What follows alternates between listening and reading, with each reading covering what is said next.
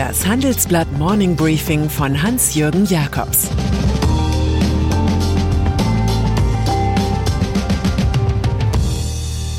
Guten Morgen allerseits. Heute ist Dienstag, der 26. Juli 2022. Und das sind unsere Themen.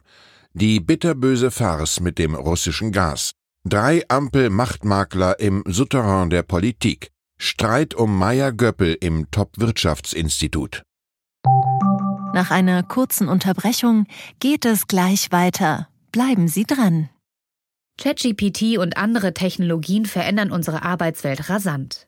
Bei der Veranstaltung Work in Progress diskutieren wir in der Handelsblatt Media Group die Zukunft des Arbeitsmarktes, HR-Trends, KI, mentale Gesundheit und neue Leadership-Perspektiven.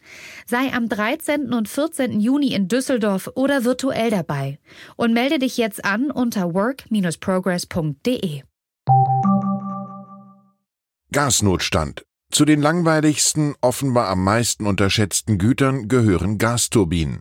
Elf Jahre lang leisteten sie problemlos ihre Dienste beim deutsch-russischen Friedensprojekt Nord Stream 1. Hersteller Siemens war ja auch nicht für Schrottprodukte bekannt. Nun aber fallen die Dinger reihenweise aus. Schuld ist eine seltsame Krankheit namens Gazprom-Imperialismus. Vor einigen Tagen gab es wegen der ach so wichtigen Wartung 0% Lieferung von Russland nach Deutschland. Dann gab es mal 40, inzwischen nur noch 20%. Wladimir Putin, der Mann am Gasregler, dreht so auf und zu, dass der nötige Füllstand von 90 Prozent im Dezember verfehlt und die Rationierungsrepublik ausgerufen werden könnte. Wirtschaftsminister Robert Habeck warnt, Gazprom werde nach eigener Willkür entscheiden, ob es zum kompletten Ausfall komme. Das sei ein perfides Spiel und Vertragsbruch. Es gehe um Wirtschaftskrieg. Der russische Konzern erzähle Lügengeschichten über die Turbinen. Man müsse nun, so Habeck, den Gasverbrauch in Deutschland um 15 bis 20 Prozent herunterbringen. Der französische Dichter Arthur Rimbaud sah die Sache grundsätzlicher. Das ganze Leben ist eine Farce, die wir erleiden müssen. Aber müssen wir dabei frieren? Methoden. Energiesparen ist also das Gebot der Stunde, bleibt die Frage, wie? Die Strategie des grünen Politikers Habeck auf Appelle zu setzen, stößt in Wissenschaftskreisen auf Kritik. Die Ökonomie zeigt, Appelle bringen fast nichts, erklärt Klaus Schmidt, Chef des wissenschaftlichen Beirats bei Habecks Ministerium. Mit 37 Kolleginnen und Kollegen hat er sich in einem bislang unbekannten Brief, der uns zugespielt wurde, an die Behörde gewandt. Ein hoher Gaspreis sei der effizienteste Anreiz, den Verbrauch einzuschränken, heißt es da. Künftig können Energieversorger tatsächlich die höheren Bezugspreise umlegen, an Preissignalen wird es also nicht fehlen, aber auch nicht an jenen sozialen Spannungen, die Habeck partout vermeiden will. Legendär seine Antwort auf die Anregung, Bürgern fürs Energiesparen eine Prämie zu zahlen. Die kriegst du nicht, Alter. Er wolle auch nicht in einem Land leben, in dem man sich nur noch bewegt, wenn es dafür Geld gibt. Was mir dazu einfällt, aktuell ist der Gaspreis an der Energiebörse in den Niederlanden auf 175 Euro je Megawattstunde gestiegen. Putin höchstpersönlich sorgt für die besten Sparanreize. Alter. Spin Doctors. Machtmakler leben von der Anonymität, vom diskreten Rat an die Herrschenden. Die Spin-Doctors der Ampelkoalition sind Kanzleramtsminister Wolfgang Schmidt, Wirtschaftsstaatssekretärin Anja Heiduck sowie Finanzstaatssekretär Steffen Säbisch, wie unser Longread seziert. Die drei koordinieren, loten aus, machen Troubleshooting.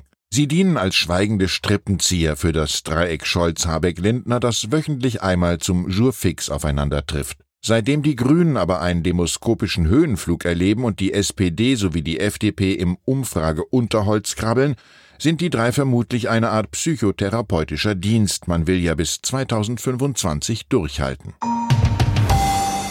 Bayern. Bayerns Stolz ist die Wirtschaft, doch die muss nun den Gasnotstand fürchten.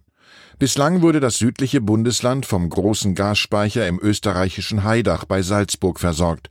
Doch dabei gibt es Misslichkeiten. Österreich will den Speicher, der bislang nur ans deutsche Netz angeschlossen war und vor allem bayerische Haushalte und Industriebetriebe belieferte, künftig selbst anzapfen. So ist es mit Berlin besprochen. Einwände gab es nicht.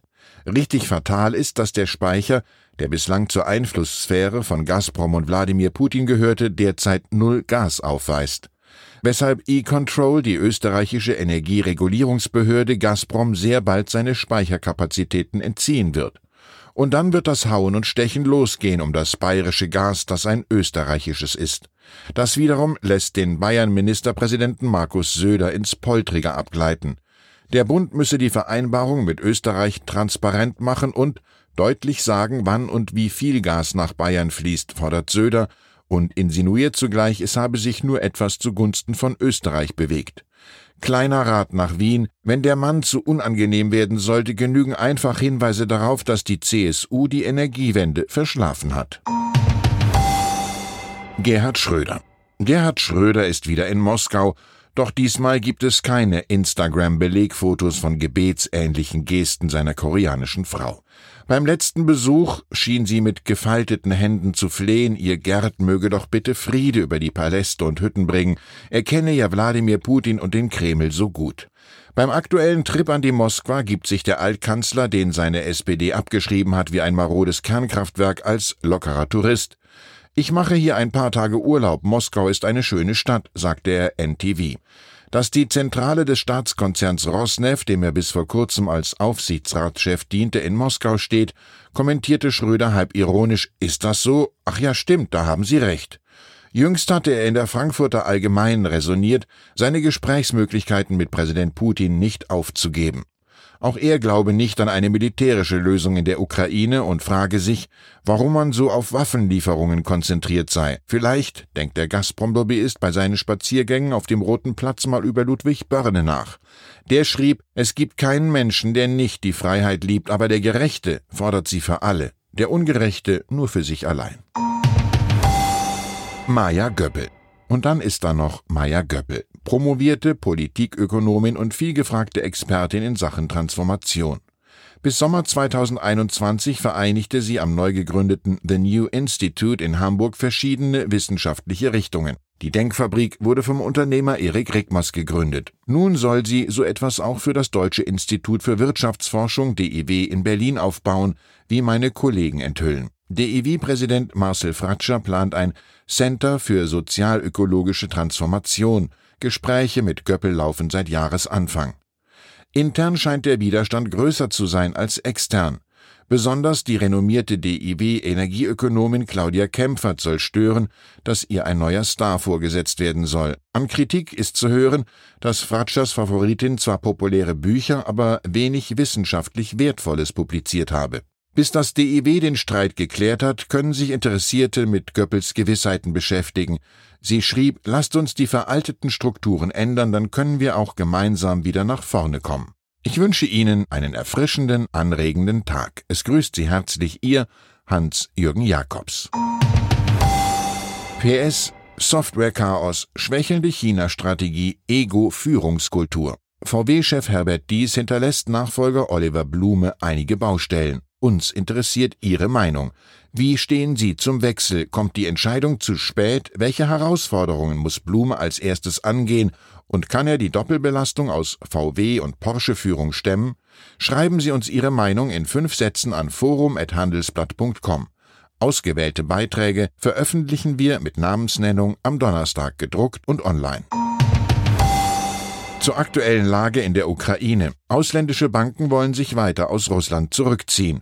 Doch nun könnte Moskau Verkäufe von Tochtergesellschaften ausländischer Banken verbieten. Kiew erhält erste Gepard-Luftabwehrpanzer aus Deutschland. Die Ukraine kritisiert Deutschlands Zögerlichkeit bei den Waffenlieferungen. Nun steht die Lieferung von zwölf weiteren Panzern aus und die Diskussion über weitere Hilfen geht weiter. Weitere Nachrichten finden Sie fortlaufend auf handelsblatt.com/Ukraine. slash das war das Handelsblatt Morning Briefing von Hans-Jürgen Jakobs, gesprochen von Peter Hofmann. Die deutsche Wirtschaft steht am Scheideweg. Um wettbewerbsfähig zu bleiben, müssen Unternehmen wichtige Transformationen anstoßen. Ab dem 24. April diskutiert die Restrukturierungsbranche Strategien für die Zukunft von Unternehmen. Mit dabei sind unter anderem Dr. Thomas de Maizière, Evelyn Freitag und Professor Dr. Ulrike Malmendier. Mit dem Vorteilscode Restrukturierung 24 erhalten Sie 15% Rabatt. Alle Informationen finden Sie auf handelsblatt-restrukturierung.de.